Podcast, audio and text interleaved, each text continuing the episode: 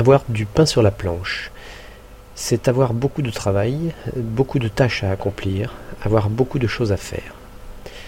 Si de nos jours avoir du pain sur la planche signifie avoir en perspective beaucoup de tâches fastidieuses à accomplir, le sens de cette expression était bien différent à la fin du XIXe siècle. En effet, avant le début du XXe siècle, cette expression voulait dire tout autre chose, puisqu'elle signifiait avoir des ressources pour l'avenir, être assuré de ne manquer de rien. L'image s'explique à l'époque où le pain pouvait être conservé longtemps avant d'être mangé et où avoir de nombreuses miches posées sur leurs planches de stockage, c'était avoir de quoi tenir un moment. Effectivement, à cette époque, les paysans préparaient de grandes quantités de pain qu'ils conservaient sur une planche de bois fixée au plafond. Le fait que l'expression a changé de sens peut s'expliquer de deux manières. La fin de ce pain de longue durée, remplacé progressivement par le pain que nous achetons chaque jour à la boulangerie, y a probablement aidé.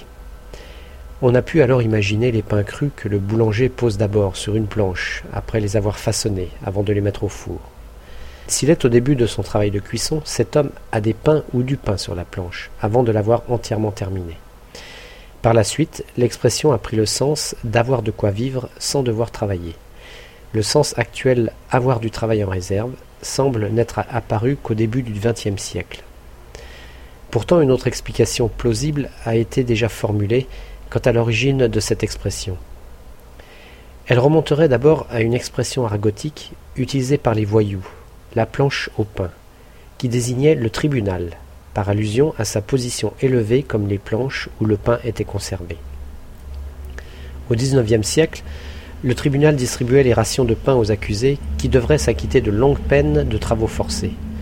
C'est de là que viendraient les idées de longueur et de pénibilité formulées dans cette expression. La combinaison de ces deux expressions a fait que les voyous ont assimilé des années de galère ou de bagne, gentiment distribuées par le tribunal, des sortes de rations, à autant de pain sur la planche, ces derniers prenant alors le sens de corvée, là où auparavant ils avaient le sens de ressources. Les Anglais utilisent l'expression to have work in hand, c'est-à-dire avoir du travail sous la main.